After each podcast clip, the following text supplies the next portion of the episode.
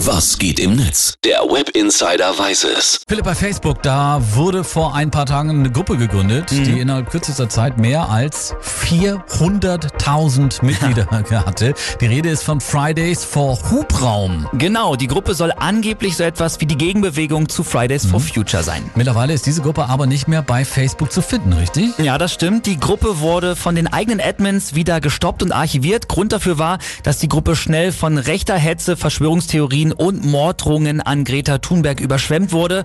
Und das sagt ein Gründer der Gruppe auch hier selber in diesem Statement. Dieses Chaos in der Gruppe muss aufhören. Wir Admins haben uns zusammengesetzt und haben gesagt, so, Feierabend, Ende. Leute, guckt euch mal manchmal Kommentare an, die da gemacht werden. Das, ist, das, das geht gar nicht. Und da stehen wir als Gruppe auch überhaupt nicht für an. So Scheiß wollen wir überhaupt nichts zu tun haben. Also der Ton war so ein bisschen unverständlich, da merkt man auch, da stecken jetzt keine Profis hinter.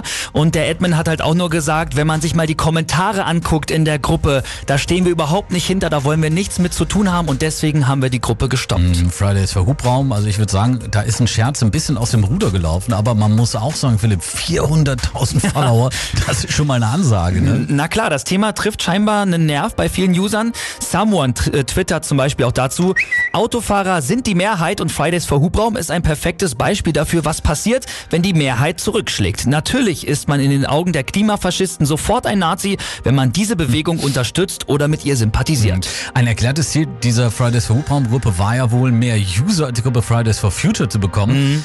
Das haben sie geschafft. Philipp, was sagt uns das?